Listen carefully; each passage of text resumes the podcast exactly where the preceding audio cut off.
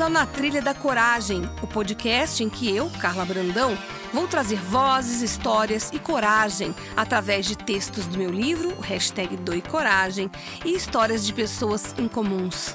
Elas vão entrar na nossa trilha para contar a história que mudou a vida delas. Respira fundo, nem traz mala e nos acompanhe nessa trilha. Será um episódio por semana, onde vamos falar de coragem, sucesso e o momento presente.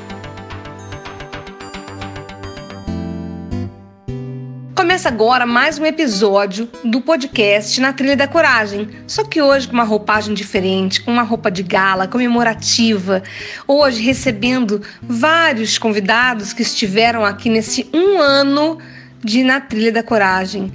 Hoje, dia 4 de julho de 2020, faz um ano que eu comecei essa aventura, trazendo muita gente interessante, corajosa, inteligente, inspiradora para essa trilha, a trilha da coragem. Eu quero agradecer a todo mundo que fez parte disso. A minha irmã que me inspirou, a Malu Simões que topou de cara vir fazer o primeiro episódio comigo, ao amigo Delfis Fonseca, dono de uma voz, de um repertório incrível, que me abraçou e me acolheu e trouxe a sua força para esse momento, e todos os convidados que vieram a seguir sempre com o auxílio técnico do Igor Cialis, que é incrível. Ele é dono das Astras, produtora de áudio, e ele sempre esteve presente desde o primeiro episódio me ajudando a construir esse sonho.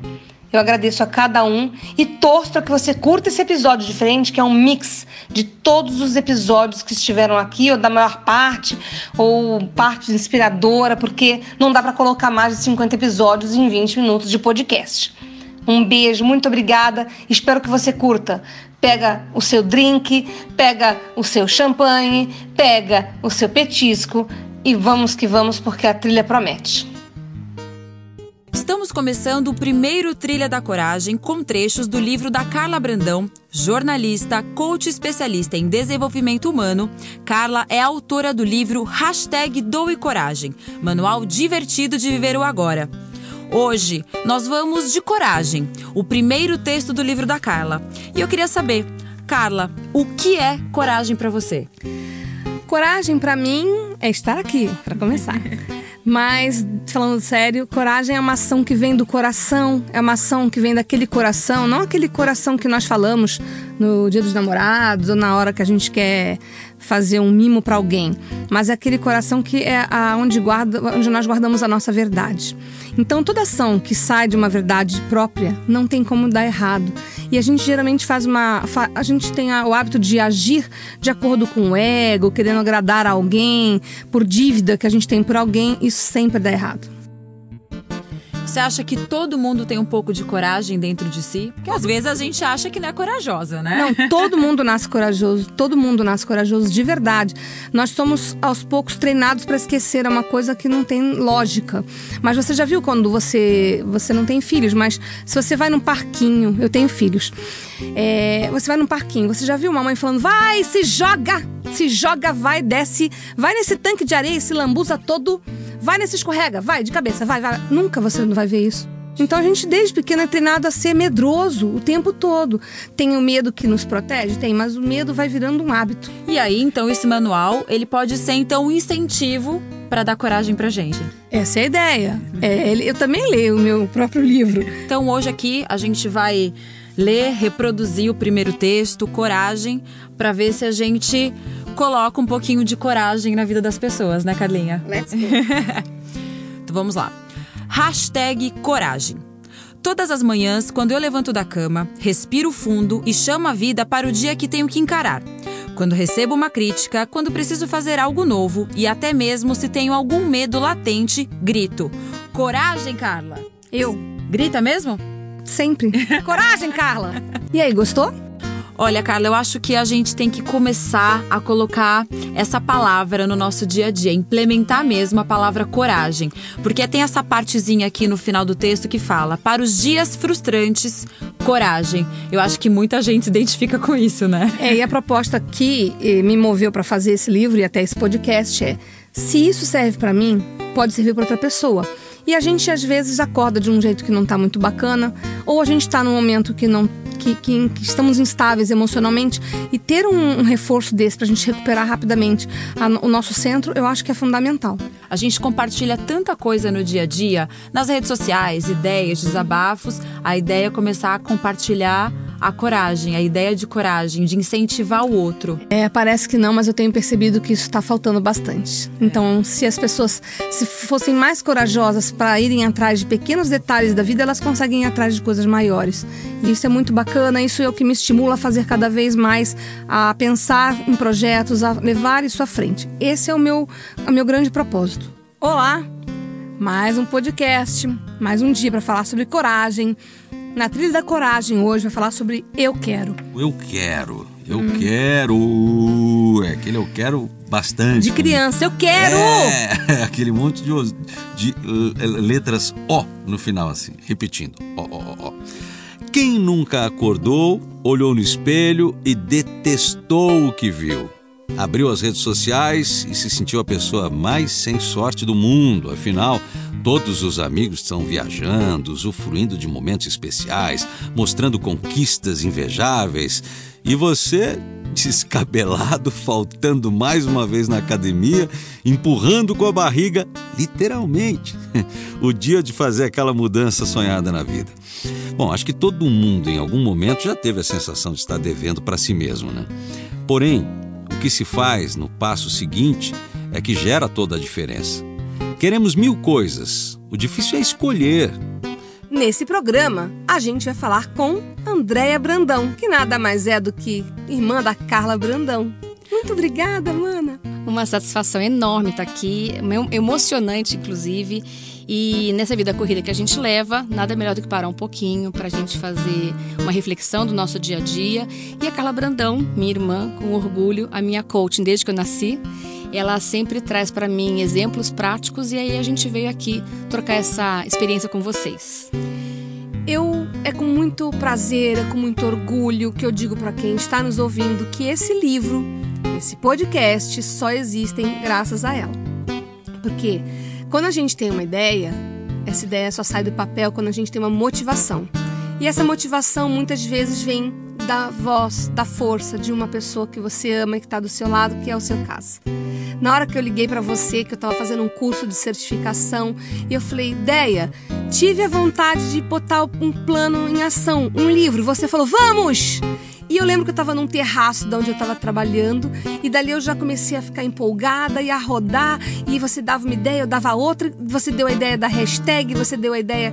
E foi nascendo. E eu falava, deixa eu anotar, deixa eu anotar, para, um pouquinho. Aí você deu a ideia de botar a hashtag no título, compartilhando você deu a ideia de botar o tracejado para que as páginas fossem compartilhadas.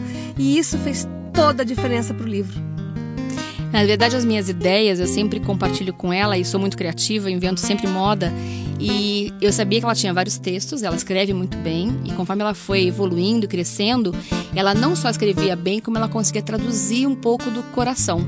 Então, quando tinha cartão para Dia das Mães, fatalmente quem escrevia era a minha irmã, porque o Camões nasceu com ela. então, pra gente é um orgulho enorme conseguir tirar da gaveta textos onde só ela escrevia e colocar isso num livro. E aí eu perguntei para ela: "O que falta? O que falta para você escrever um livro?" Argumento você tem, material você tem, então vamos embora.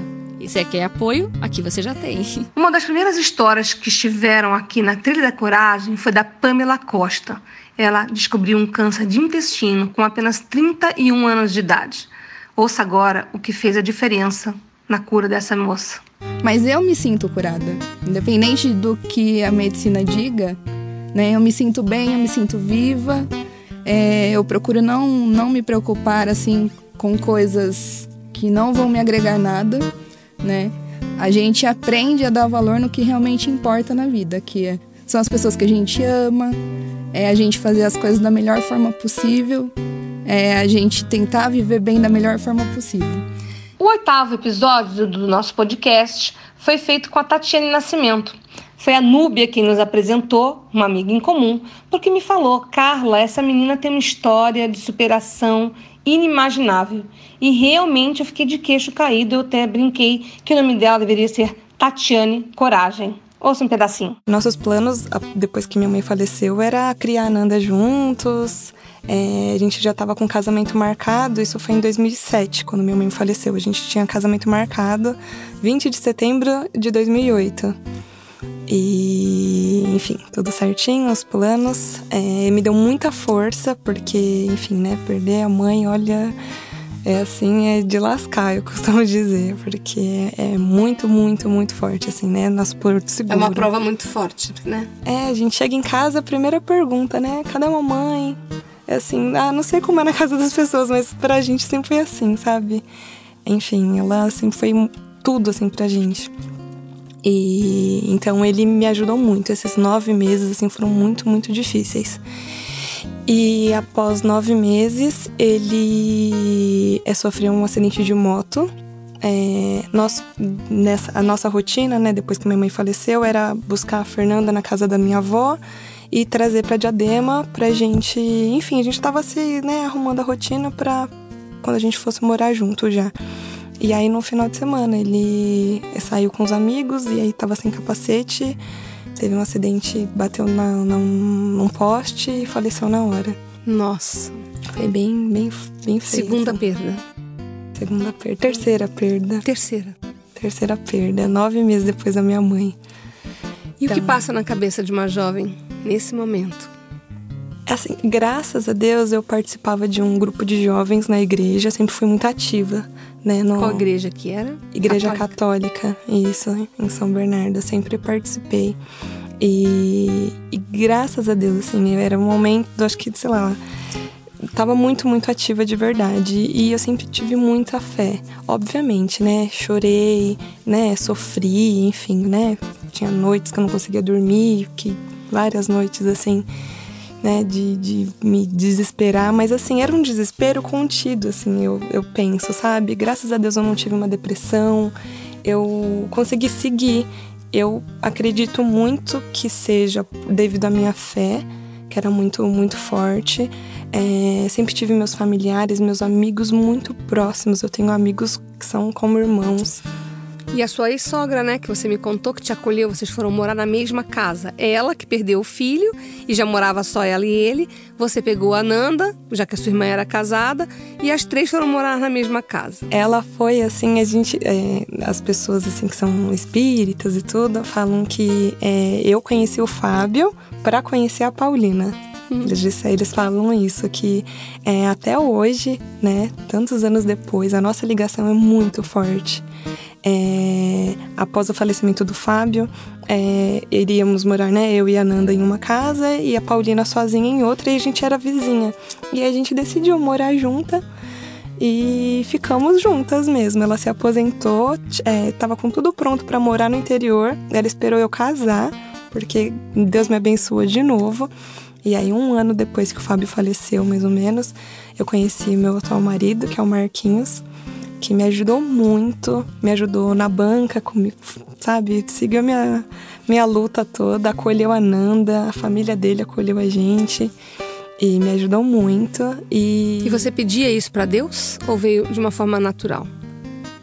Ele, não, eu acredito sim que tenha vindo de uma forma natural. Eu não tinha nem esperança, eu falava, eu era tão feliz assim com o Fábio que eu nem imaginei que eu fosse conhecer alguém, sabe, tão bom quanto. Tinha até amigos que falavam: Nossa, Tati, é, ele te tratava como uma princesa, duvido você achar outro igual. E achou? E achei.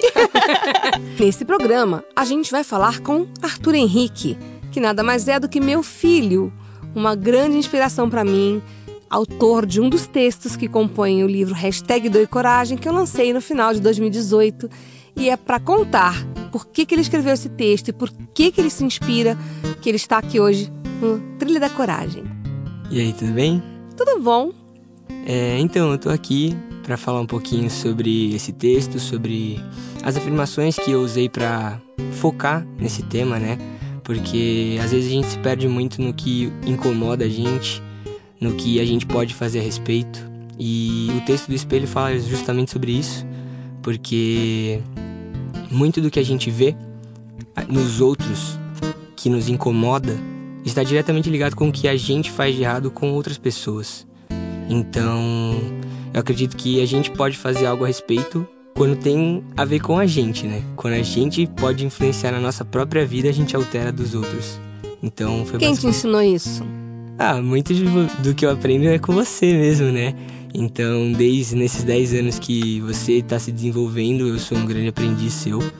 É, é muito bom fazer parte dessa sua jornada e dessa trilha da coragem, né? e eu digo mesmo, ter você como parceiro nessa trilha é uma coisa esplendorosa, é uma dádiva, porque você é, retribui, porque você me dá ferramentas para eu também me aprimorar. É, é uma troca. E isso é o que me estimula a te passar tudo que eu aprendo a cada curso, a cada viagem, a cada é, livro que eu leio, eu quero te contar tudo. E você foi crescendo, hoje você tem 20 anos, e você foi se mostrando um grande aprendiz também. Isso me estimula muito a ir além e a te, a, a te contar tudo que eu vou aprendendo para fazer de você um ser humano muito melhor do que eu sou. Eu acho que é, é exatamente essa a nossa função, né? Fazer, como você mesma fala, né? Que a gente deixar o, o mundo melhor do que como a gente encontrou ele, né? Então, acredito que eu sou um pouco do, do que vai ficar aqui depois que você for. E o que eu puder passar pra frente do que você me ensinou também vai ser maravilhoso. Eu vou chorar, mas tudo bem. E, e, você me fala que você usa muitas afirmações, até me surpreendeu ao final de uma das palestras que eu fiz aqui em São Paulo, que você me acompanhou, você pediu a palavra e você contou para as pessoas que estavam presentes o quanto as afirmações diárias, que eu também cito sobre a importância disso nas palestras, é, fazem diferença na sua vida. Me explica mais. Então, é, partindo também dessa ideia de que a gente pode fazer algo por nós mesmos, né?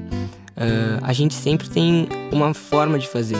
E a primeira forma é com afirmações, é programando aquilo. Eu faço engenharia mecatrônica, eu sei o quanto a, a programação é importante, né? Então, a partir do momento que a gente programa o nosso cérebro para a gente pensar de uma forma, isso acaba se tornando uma verdade para a gente depois de um tempo. Olá! Mais um podcast na Trilha da Coragem. Hoje com uma convidada que eu adoro, a Malu Simões. Essa pessoa que inspira, essa pessoa que aprende a cada dia e é uma pessoa que me incentiva muito a continuar nesse trabalho, nessa jornada, porque ela me acompanha há muito tempo. Muito obrigada, viu, Malu? Acompanhe e vou falar. Tô aqui em mãos com o nosso texto do podcast de hoje, né, sobre o que é meditar e vou falar. Eu aprendi a meditar com você, Carlinha. né? Legal, é mesmo. Durante os nossos encontros, nunca tinha é, estudado ou entendido o que é a meditação, como se faz, por que se faz. E nos nossos encontros você me mostrou a importância e no nosso dia a dia tem muito pico de estresse. Ao mesmo tempo que a gente está nervosa, a gente se acalma, a gente tem aquela oscilação de humor é, com fatores externos, fatores internos. E aí eu aprendi que o meditar aquele momento comigo é, antes de dormir. Eu lembro que você me falava assim: ah, eu medito antes de dormir porque a hora que eu relaxo eu já caio na cama e durmo. Isso mesmo. Eu adotei essa prática e, e faço isso é, diariamente e também ao longo do dia. Às vezes, meditar ali naquela pausinha do dia para dar um respiro é fundamental. Revisitar esse um ano de podcast está me trazendo uma emoção tão grande uma das histórias mais bacanas foi a da Vivi Damasceno. Eu a encontrei de uma forma aleatória num hortifruti. Eu estava indo buscar é, produtos para uma pauta jornalística e ela estava indo fazer compras. E dali a gente começou a conversar e dali a gente começou a se conhecer. E ela é uma mulher que, ainda com a idade que ela tem, com mais de 60 anos, ela é cheia de sonhos, ela estuda, ela é antenada, ela tem uma vivacidade que eu encontro em pouca, muito pouca gente. E é por isso que eu a trouxe para essa trilha e você vai curtir um pouco do como foi o nosso papo. E conta para nós que estamos aqui a te ouvir, o que, que você tem a dizer para as pessoas que também se sentem um pouco é, acuadas ou um pouco entristecidas com algum tipo de relação, apesar de ter filhos, apesar de ter alguma outra atividade, mas que precisam um pouco da, da de coragem para mudar, virar o jogo, virar a mesa, né? Com certeza. Qual é a dica? É buscar essa força dentro de si mesma. Como? Como? Através de meditação, de oração, caminhadas, reprogramando. Eu acredito que é uma reprogramação espiritual, uma reprogramação de atividades, de atitudes e de vida também, né? porque não é fácil, mas é possível. Seja a época que for. É, o que você falou me emocionou. Porque eu nem te conhecia tanto para saber que você também medita, coisa que eu faço, que eu falo nos podcasts e nas minhas palestras. E eu, eu, eu, eu, tenho essa coisa da intuição de bater o olho e saber que aquilo lá é um, é um diamante, sabe? E quando eu te encontrei naquele hortifruti, eu tinha certeza que eu estava na frente de um diamante e, não, e agora você só está me mostrando quão lapidado esse diamante é, né? E eu agradeço, foi muito legal é, ter um encontro com você desse tipo. Uma mulher ainda cheia de sonhos, uma mulher que tem um olhar vivo, uma pessoa que ainda está buscando. Isso é muito louvável. Eu queria saber qual é o teu próximo sonho. Meu próximo sonho. A ser realizado. A ser realizado. É fazer rádio pro pessoal que gosta de ficar deitadinho à noite com radinho de cabeceira, ligando, dedicando música. Ah, para minha amiga que tá lá em Cabo Frio, eu vou muito ao Rio de Janeiro. Uhum. Então eu gosto de ouvir, Minha não sei se ainda tem. É? Que É. ótimo. Minha irmã é carioca. Tá vendo? Tá vendo? Opa! Então, é, aquela coisa de ouvir música, pedir uma música que a moçada ainda não lembra, mas eu- quando eu vou ao Rio, eu, eu me esbaldo ouvindo Vicente Celestino, Nelson Gonçalves. Ai, eu quero oferecer. Vamos fazer então uma simulação. Você agora então é a locutora desse programa de rádio e o Márcio é o seu ouvinte. E ele vai pedir uma música. Vai lá, começa, Vivi. Olá, boa noite, Márcio. Oi, boa noite, Vivi. Tudo bem? Que prazer falar com você. O prazer é todo meu tendo você aqui no nosso programa nessa noite maravilhosa, céu estrelado e prestes a chegar a lua cheia. Que tal? Ah, demais, Vivi. Vivi, eu quero muito pedir uma música, viu? Qual música você gostaria de ouvir? Conte um pouquinho dessa, dessa seu querer por essa música. Então, Vivi, minha mãe ouvia muito Nelson Gonçalves. E eu cresci ouvindo Nelson Gonçalves também, né? Apesar de não ser da minha época, mas me emociona porque me traz a família. Então eu queria que você. Eu sei que você também gosta, eu quero que você coloque aí alguma do Nelson Gonçalves, pode ser? Claro, eu até conversando com você, você falando dessa saudade da sua mãe, do seu pai, eu me lembrei naquela mesa. Naquela Ah. mesa tá faltando ele e a saudade dele tá doendo em mim. Naquela Pode mesa ser. tá faltando ele, e a saudade dele tá doendo em mim. Eu não Que sabia lindo. que doía tanto. Agora o papo é com um amigo, mas mais do que amigo, ele é um excelente jornalista, um competente ator, um encantador de pessoas, um ouvidor de histórias. Ele também é DJ e é pela arte dele e pelo coração que ele tem que ele cativa tanta gente. Eu tô falando de Juliano Dipp, um amigo querido que hoje trouxe um pouco dele para essa trilha, com toda a coragem dele. Boa noite, boa tarde, bom dia. Não sei que horas você vai ouvir, né? Boa madrugada, porque o podcast não tem hora. Olá, eu sou Juliano Dipp e eu tô aqui porque eu sou amigo da Carla. Ah, tá. Vamos lá. Juliano Dipp, ele é repórter, ator, DJ, é um cara que tem múltiplas faces. E a principal delas é a coragem, na minha opinião. Ele não tem medo de nada, ele é um cara que é amigo de verdade, ele é um cara que se posiciona, o que eu acho louvável nos dias de hoje, mas é um cara que se posiciona de uma forma inteligente e não é um cara arrogante, apesar de tudo que ele é como profissional e como pessoa. É de verdade o que eu tô falando. Muito obrigado. Eu já fui te ouvir como DJ, achei muito legal. Dançamos bastante, Muito, muito músicas bom. brasileiras. Sim. Já fui.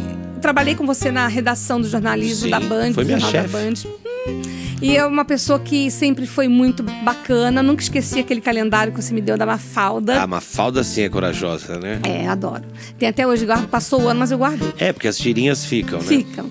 E também eu não pude te ver atuando, porque foi uma curta temporada, você teve que viajar, mas Ah, me é falaram verdade. que você atua muito, manda muito bem também Fazia nos uma palcos. freira Freira, nessa é. última peça que você tá falando, né? Sim, porque você é um cara abusado, né? Na verdade, olha, Carla, é, nesse caso específico, por exemplo, eu tive sorte. Teatro é um pouco de sorte. Eu tive sorte de, de- de ter sido chamado para fazer um papel interessante, que era uma freira sabatão. Algo mais comum do que a gente imagina. Eu trabalhei, eu estudei em colégio de freiras. Ah, pensei que você ia falar, eu trabalhei com uma freira sapatão. Não, é uma personagem meio difícil de aparecer. É, mas existem, né? Enfim. E a minha era a, a irmã Belezura, era o nome da minha freira. E eu tinha uma paixão pela irmã Ávida, que era a Natália Albuque. E eu queria que você falasse pra mim como que você começou a sua carreira, que eu estudei um pouquinho. E você também trabalhou em rádio, trabalhou no CQC da Band. Trabalhei. E eu quero que você conte um pouco, faça, tenha um flashback da sua carreira rapidamente. Quando eu era criança pequena, lá em Barbacena, Eita, eu lembro desse jargão. lá em Bauru, na verdade, é, eu já sabia que eu ia trabalhar com alguma coisa. Não que eu já sabia, mas eu demonstrava é, um apreço por comunicação. Então, é, eu fazia teatrinho com os meus primos, eu fazia jornalismo também, fazia locução, lia as notícias do jornal com, com, com o paletó do meu pai na frente do espelho, microfone e tal. Ligava na casa dos outros fingindo que era da rádio para as pessoas adivinharem música. E meu irmão era o meu operador de áudio. Qual é o nome do seu irmão? Túlio. Túlio. Tinha lista telefônica antigamente, né? Então você abria a lista, caçava ali alguns números, ligava e já falava, queria falar com a fulana, porque você viu na lista, ah, que de qualquer da rádio tal.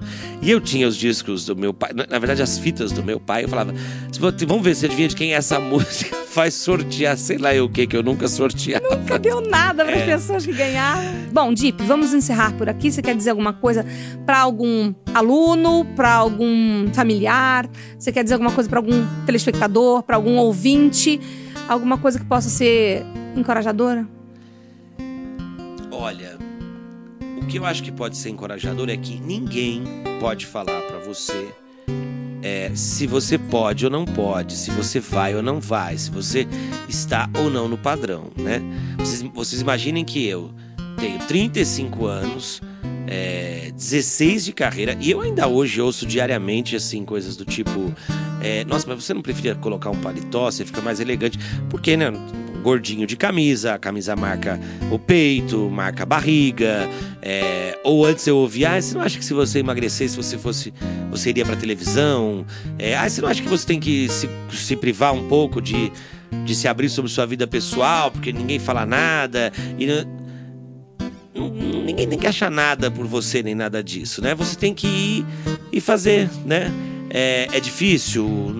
Acho que para toda profissão é, tá? Mas se a gente for pegar cada obstáculo, né, que tiver aí na nossa frente, então vai e faça. Como a Fernanda Montenegro diz sobre o teatro. Quer ser ator? Quer ser jornalista? Meu primeiro conselho: desista. Porque é foda. Você vai trabalhar de final de semana, você vai escolher se vai ter Natal ou Ano Novo. Ó, pra vocês terem uma ideia, hoje é dia. A gente tá 4 de gravando dezembro. dia 4 de dezembro. Então, quer dizer, eu vou, eu vou ficar sem folgar, trabalhando direto, no mínimo 25 dias agora.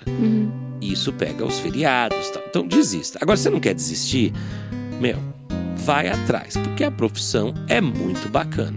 Você vai. Aquela história de eu quero fazer jornalismo para mudar o mundo? Não, você não vai mudar o mundo. Mas é você que vai contar para o mundo que ele está mudando. E vai ser sobre a sua ótica que você vai perceber essa mudança. E às vezes, sem querer, olhando para um lugar que ninguém olha, você pode acabar ajudando a mudar. Nossa! É por isso que eu te admiro demais, Juliano Lencioni. E obrigada por ter estado comigo hoje nessa trilha, a trilha da coragem. Eu que agradeço. Se tem uma coisa que eu adoro trazer para essa trilha, é gente corajosa. E é o caso dessa jovem de 20 anos, a Bruna Costa, que eu conheço desde que nasceu. E é por saber que ela é tão competente, tão dedicada, e ela põe coração em tudo que ela faz, como vocês vão ouvir agora, que eu a convidei para ilustrar o livro que eu lancei no final de 2018, que é o hashtag Doi Coragem. Ela vai contar um pouquinho dessa história, espero que você goste. Bruna, tudo bem? Oi, tudo bom? Primeiro eu quero saber de você como foi criar as ilustrações para o Doi Coragem. Ah, foi uma proposta muito inesperada, porque quando você falou, eu fiquei, nossa, será que eu tenho capacidade para isso? Na época eu ainda fazia arquitetura, eu tava bem infeliz naquele curso, e eu fiquei muito empolgada, mas ao mesmo tempo com medo, porque eu sabia a influência que você tinha e o quanto isso ia abranger as pessoas. Então eu sabia que eu ia ser vista por pelo menos um grupo que eu não conhecia. E como foi você perceber que você estava infeliz aonde você estava e tomar a decisão de sair dessa faculdade e redirecionar sua vida e ir para outra? Uma coisa muito difícil para quem tem até mais idade, o que dirá para uma menina tão jovem. Ah, foi uma questão muito pensada e trabalhada. Você sabe que eu penso bastante nas Uhum. coisas que eu faço, mas não foi fácil, confesso. Eu fiquei com muito medo de sair para uma coisa incerta, mas eu sabia que lá eu não estava feliz. Então, eu preferia arriscar numa coisa que poderia dar errado de novo ou continuar infeliz, entendeu? Então eu só fui num incerto, mas que poderia ser uma tentativa. E como você de- descobriu o seu propósito? Ah, a gente tá sempre buscando, né? Então, como que você chegou lá?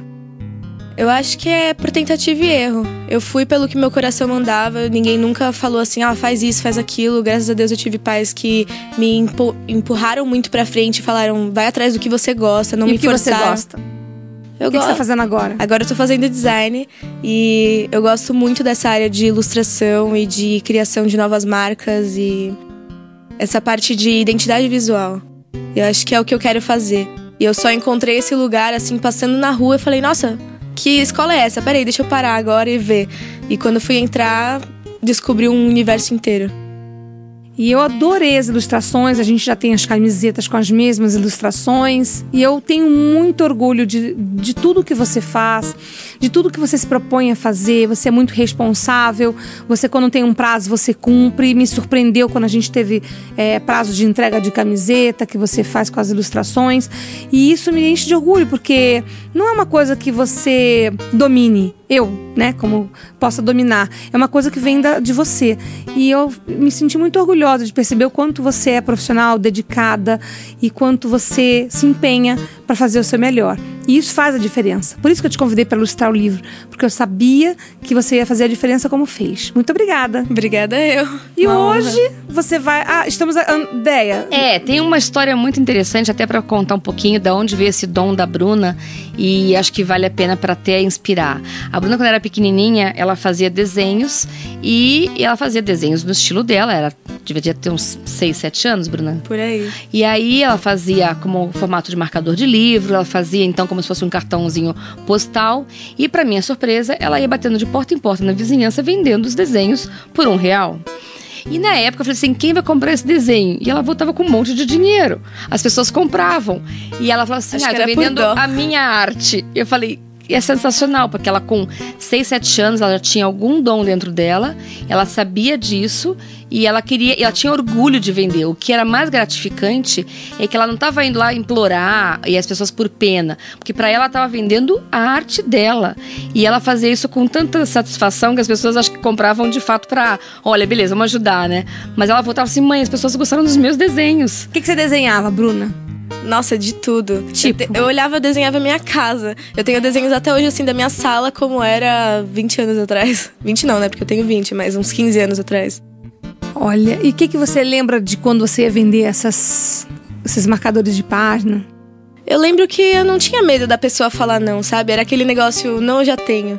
E eu batia na porta e falava: Oi, você quer ver, ver minha arte? Tô vendendo. E a pessoa ficava meio desconcertada, porque eu moro num condomínio de casas, né, até hoje. E as pessoas ficavam meio confusas, tipo, quem é essa menina batendo aqui? Corajosa. Quem é essa menina corajosa, né? Que tocou a minha campainha, É, né? E eu começava a mostrar, e não sei se era a forma de eu falar, porque com certeza não eram pelos desenhos na época, e as pessoas acabavam comprando. Nossa, eu tô revendo esses episódios e ouvindo esse, que foi com a Juliana Vasconcelos e com a Jamile Terron. Esse é o episódio 25. Eu voltei a me emocionar. As duas são duas corajosas. Uma foi para Havaí e outra foi para Austrália. E elas contam um pouquinho do que elas pensaram e do que as moveu. Na verdade, eu saí de São Paulo, capital. É, eu sou de lá, né? Não por conta de trabalho, mas é, a cidade que eu nasci é gigante. Quem conhece lá sabe como é. Mas ao mesmo tempo eu me sentia dentro de uma caixa de fósforo. Eu fazia a impressão que eu tinha dentro de mim é que eu não fazia mais parte daquilo ali, não fazia mais parte daquele contexto. Eu não estava feliz morando lá em São Paulo. Parecia que algo me puxava para fora dali. E por conhecer, por uma oportunidade, por conta de uma amiga que mora aqui no Havaí há seis anos, ela, que inclusive eu trabalhei com ela numa empresa, ela falou para mim, Ju, você não tem nada a perder. E eu falei, é, você tem razão, eu realmente não tenho nada a perder. E esse sempre foi um sonho meu, eu morar fora do meu país, para eu conhecer outras culturas, é, para eu conhecer um mundo diferente, sair um pouco da minha zona de conforto. E foi a melhor escolha que eu fiz na minha vida. Não me arrependo nenhum, nenhum momento. Olha, me arrepiei. Sempre sonhei em morar fora e a Austrália sempre esteve nos meus planos. E estar aqui nesse país está sendo exatamente o que eu imaginei, mais um pouco, né? Está sendo tudo uma, uma experiência muito nova perante ao caos. Sair da, da minha zona de conforto e me mergulhar no caos. E o frio da barriga que eu sinto aqui é um frio da barriga de qualidade, porque é muito bom, está sendo muito bom mesmo. Quando foi que você decidiu o momento que você abriu o olho e falou: é agora que eu vou comprar a passagem? O que, que você sentiu nesse momento? Bom, Carla, é, eu e meu marido a gente já estava postergando demais esse sonho de vir para cá. E os anos foram passando e a idade foi chegando e a gente chegou no momento da nossa vida de falar ou é agora ou não vai ser mais. É, a gente já estava os dois estabilizados no Brasil no nosso trabalho, estava tudo certo, mas é, não me encaixava no, na cidade que eu morava, que também era São Paulo, e a, a idade chegou. Então vamos vender tudo e vamos embora. Vamos atrás de um sonho. Foi isso, foi isso que a gente fez. Não me arrependo em nada. É, sinto saudade da família, sim mas é uma coisa que até nos uniu muito mais, porque eu falo mais com eles agora e está sendo muito bom mesmo. E foi devido à idade mesmo. A idade está chegando, corre, porque o tempo vai passar e talvez você olhe para trás e fale, deveria ter feito isso antes. Arrasou. E foi assim, cá. Ju, o que que você lembra do momento exato em que você falou? É agora. Nossa, foi. Eu estava em casa, é, inclusive eu estava quase saindo para entregar doces e salgados em prédios comerciais que eu estava fazendo esse trabalho. É... E antes de eu sair, eu recebi uma ligação dessa minha amiga que mora uhum. no Havaí, né? E a gente conversando, e ela conversando e falando comigo, e eu não estava muito prestando atenção uhum. no que ela dizia. Eu simplesmente fal falava comigo mesmo assim, falava, é agora, Juliana, é agora ou nunca. A única coisa que eu lembro de ter terminado a conversa e falado assim para ela, em outubro, depois do aniversário das minhas sobrinhas, eu estarei aí. No dia seguinte, eu já comecei a pesquisar valor de passagem, já comecei a colocar anúncios para vender meu carro e entrei é, no cartório para colocar toda a documentação que eu tinha, coisas burocráticas compartilhada uhum. com a minha família, para deixar um procurador foi assim. E o que, que você tem a dizer para quem está te ouvindo agora sobre coragem? De nunca deixar de acreditar em você. Eu acho que a coragem, ela nada mais é do que a gente acreditar na gente mesmo, sabe? É, de de ir em busca. Não, nunca é tarde. Nunca é tarde para você aprender uma nova língua. Nunca é tarde para você aprender a dançar. Nunca é tarde para você aprender a amar nunca é tarde para nada nessa vida, nada, nada. Então, assim, idade foi imposta, é, regras são impostas para gente. Então, assim, a gente tem que sair disso. Não é fácil, porque a gente é, é, cresce com isso. É, nossa cultura é, é, essa, né? Assim, a criação também que a gente tem. Mas, assim, para a gente ter coragem, a gente tem que ter, acreditar na gente, ouvir sempre, nunca deixar de ouvir a nossa voz do coração que eu acredito que a nossa voz do coração nada mais é do que a gente ouvir a nós mesmos e a gente se respeitar. E a gente fala muito assim, sabe? É, ai, vamos respeitar o próximo, mais respeito ao próximo, mas a gente nunca para para pensar se a gente está se respeitando, se a gente está indo a favor do que a gente quer, se a gente está indo para agradar os outros. Então, assim, a gente tem que parar de agradar os outros, criar coragem, deixar a influência dos outros para lá é, e acreditar. Nunca deixa de acreditar em você. Nunca, nunca, nunca. Nunca deixe ninguém falar que você não pode. É isso. Coragem Lindo, é isso. Muito obrigada. Eu, eu nunca me esqueço, antes de, de, de tudo, eu, quando você pra San, viajou para San Diego, eu te dei um livro. Qual que foi? Você lembra? O Triunfo. Alegria e Triunfo, do Lourenço Prado. Alegria e Triunfo. Vou chorar. eu nunca me esqueço, porque era uma forma de eu, antes de ter escrito meu livro, uma forma de eu compartilhar a coragem que eu podia ter para uma pessoa que eu admiro e amo tanto, para você levar para aquele momento de coragem que você tinha que ter, tá bom? Obrigada. Eu que agradeço. E eu vou aproveitar esse momento único que eu tô toda arrepiada, porque a primeira pessoa que me falou de gratidão com esse sentido exato que ela tem foi você. E eu sou muito grata a isso. Isso foi em 2009. Uhum. E de lá para cá eu só tenho aprendido com esse, com, com esse conceito que você me apresentou. Muito obrigada. Nossa, gratidão, cara. Tô com lágrimas nos olhos, porque a gratidão me trouxe para cá, né? A gratidão uhum. diária de eu acreditar no, no, meu sonho e confiar me trouxe para cá. E é a minha filosofia de vida, né? Gratidão é Sim. é vida.